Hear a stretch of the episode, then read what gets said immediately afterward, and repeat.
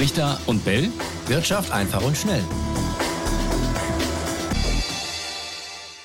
Die ersten Banken senken ihre Sparzinsen. Diese Schlagzeile hat in den vergangenen Tagen für Aufsehen gesorgt.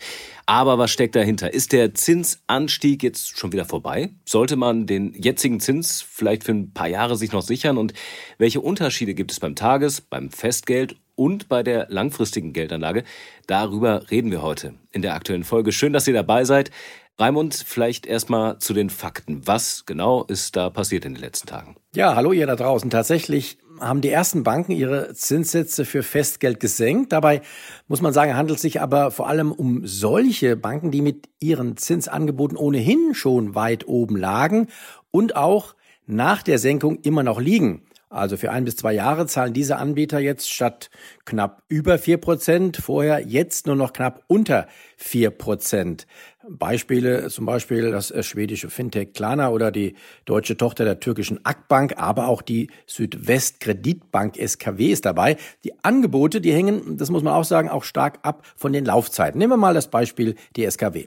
Bei einer Laufzeit fürs Festgeld von 18 Monaten, also das sind anderthalb Jahre, gehört die mit 4,05 Prozent, die SKW, immer noch zur Spitzengruppe. Fürs Tagesgeld dagegen kriegt man auch dort nur, und das klingt ja fast schon nach hohen, mickrige 0,6 Prozent. Da gibt's ja ganz andere Angebote zurzeit. Und das geht dann noch hoch bis zu dem sagten eben 4,05 Prozent für 18 Monate. Und für die längeren Laufzeiten, da geht's dann wieder zurück bis auf 2,85 Prozent für drei Jahre.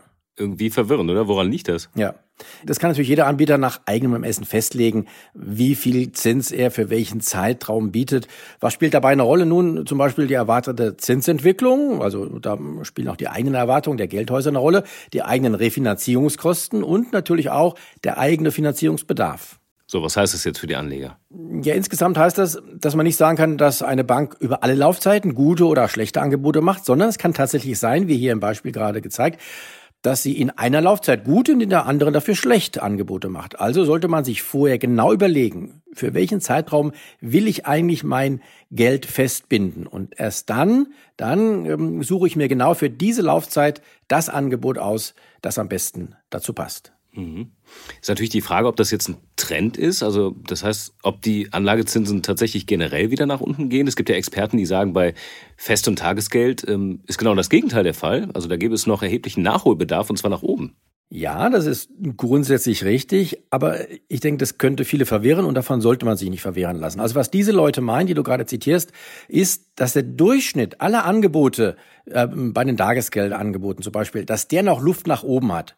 Dieser Durchschnitt wird aber stark nach unten gezogen, das muss man auch einfach sehen, von der Masse an absolut unattraktiven Angeboten. Zum Beispiel Tagesgeldzinsen von weniger als ein Prozent, die es ja immer noch wie Sand am Meer gibt, selbst bei der SKW wir gerade gehört haben. Also Leute, die sich mit momentan mit 0,6 Prozent zufrieden geben, die könnten demnächst vielleicht noch ein bisschen mehr erwarten. Aber ich vermute mal, dass ihr da draußen zu denen nicht gehört. Zumindest nicht, wenn ihr uns regelmäßig folgt dann seid ihr momentan vermutlich eher in Richtung vier Prozent Zins unterwegs, wenn ihr euer Geld angelegt habt. Und dann sehe ich derzeit absolut keinen Nachholbedarf mehr nach oben bei den Angeboten. Dann sehe ich sogar eher eine Tendenz nach unten.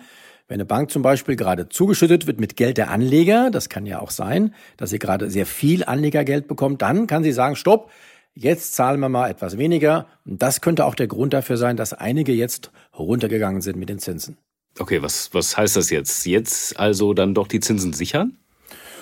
sollte man auf jeden Fall unterscheiden. Beim Tagesgeld, dann kann man das ja gar nicht, die Zinsen sichern. Da kann man Klar. den Zins ja nicht für eine längere Zeit äh, festlegen, weil es ja gerade das Wesen des Tagesgelds ist, dass man auf der einen Seite zwar Geld äh, jeweils äh, sehr flexibel anlegt und jederzeit drankommt, auf der anderen aber eben auch keinen, kein festes Zinsversprechen hat.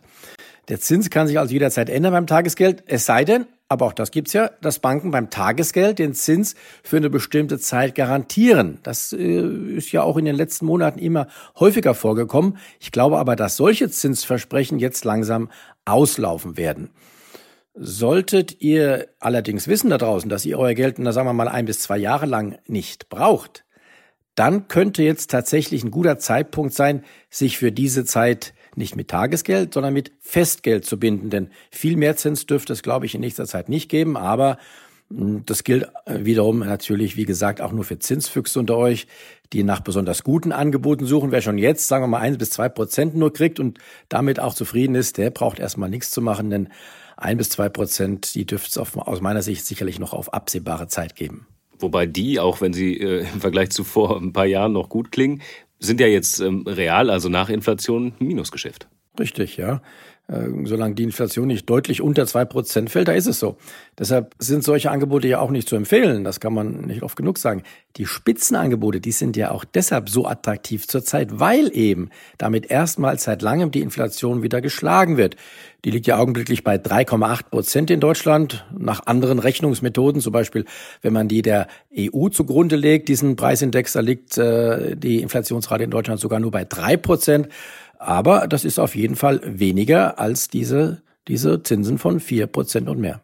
Was ist mit der langfristigen Geldanlage? Also über mehrere Jahre ändert sich da auch was? Also für die ganz langfristige nix, klar. Darüber haben wir schon oft gesprochen. Altersvorsorge zum Beispiel, da bleiben die Aktien erster Wahl. Wer jetzt allerdings mit einem Zeithorizont von, na sagen wir mal, fünf bis zehn Jahren auch nach was Festverzinslichem sucht, neben den Aktien, zur Anlage.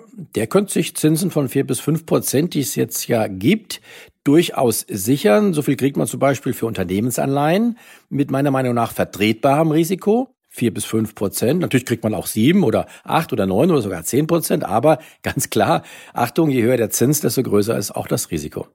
Ja, Risiko ist auch so ein Ding, wenn wir uns die, äh, die Kredite anschauen. Ähm, für alle, die es brauchen und es dann überlegen zu tun. Ähm, wie ist das jetzt? Also die andere Seite der Medaille im Prinzip, der Kreditzins.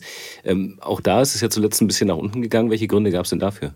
Richtig. Der Zins für zehnjährige Baukredite zum Beispiel, der ist ein bisschen zurückgekommen, auch wenn er noch etwas über vier Prozent liegt. Die Gründe sind allerdings äh, völlig andere als beim Festgeld. Der Bauzins, der wird ja von der Rendite für zehnjährige Bundesanleihen bestimmt. Die wiederum, äh, die hängt auch von der Renditeentwicklung in den USA ab. Darüber haben wir schon mal gesprochen. Und gerade in den USA gab es ja diesen abrupten Richtungswechsel, äh, der für viele überraschend kam. Beim Zins von fünf Prozent war da erstmal Schluss oben.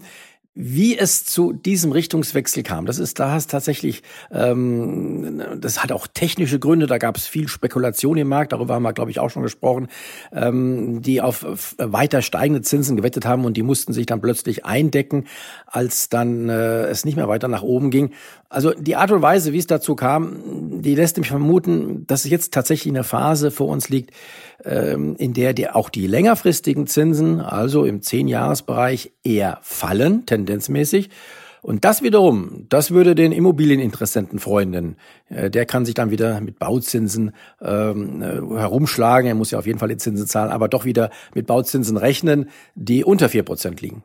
Ja, und die Preise für Immobilien sind gefallen. Also vielleicht kommt man dann irgendwann auch wieder auf einen, auf einen guten Mix für beides. Äh, halten wir es fest, also bei den Zinsen passiert was, da ist Bewegung drin. Deswegen natürlich die Frage an euch Zinshüchse da draußen, wie Raimund so schön gesagt hat. Ähm, verfolgt ihr das? Habt ihr das auch schon bei euch bemerkt? Ändert das womöglich was an eurer ähm, Anlagestrategie? Geht ihr da anders vor? Habt ihr Fragen zu dem Thema? Schreibt uns gerne wie immer brichter und bellet.ntv.de, unsere E-Mail-Adresse. Und dann würde ich sagen, Raimund, erstmal schönen Dank für die heutigen Infos und freuen wir uns auf nächste Woche. Das tun wir auf jeden Fall. Ich tue es, du auch ihr da draußen und möglicherweise auch. Ciao, ciao, bis dahin. Richter und Bell. Wirtschaft einfach und schnell.